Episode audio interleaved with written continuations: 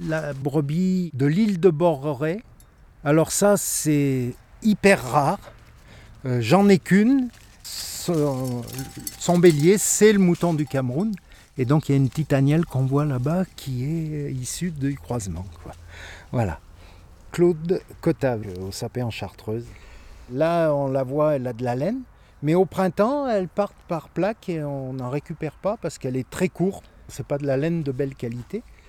Euh, mais c'est des moutons très rustiques. Les mâles et les femelles ont des cornes. Et le mâle, on dirait un mouflon, carrément. J'en avais un, mais j'ai été obligé de m'en défaire parce qu'il sautait toutes les clôtures et il allait me croiser toutes mes brebis grivettes. Et d'ailleurs, euh, il est parti sur la route et il m'a fait écraser une autre brebis que j'avais de, la même race. Elle a tapé dans une voiture, elle s'est fait tuer. Cette race-là, si elle veut, elle saute assez haut. hein. Elle est toute seule de sa race, mais elle s'intègre bien avec les Camerounaises.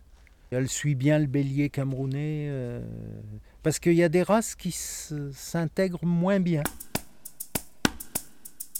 La brebis de l'île de Borreret, là, euh, si je devais la tondre, c'est une bête qui est très nerveuse, elle bougerait beaucoup pour la tondre. Alors que mes grivettes sont faciles à tondre.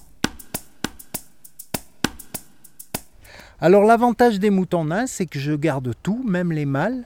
Les mâles, je les castre tout petits avec un élastique. Et donc, euh, je les vends pour faire des tondeuses écologiques. Les gens, maintenant, euh, dans leur petit bout de terrain à côté de leur villa, il y en a qui euh, m'achètent un, enfin deux moutons, parce qu'il en faut au moins deux. Et ils le gardent toute l'année. Donc, souvent, ils, prennent euh, deux femelles, mais s'il y a un mâle et une femelle, si le mâle est castré, comme ça, ils n'ont pas de petits.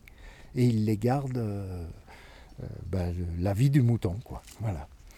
Et moi, ça m'intéresse mieux de faire ce genre de bête, comme ça, il n'y en a aucune qui part à la boucherie. Quoi.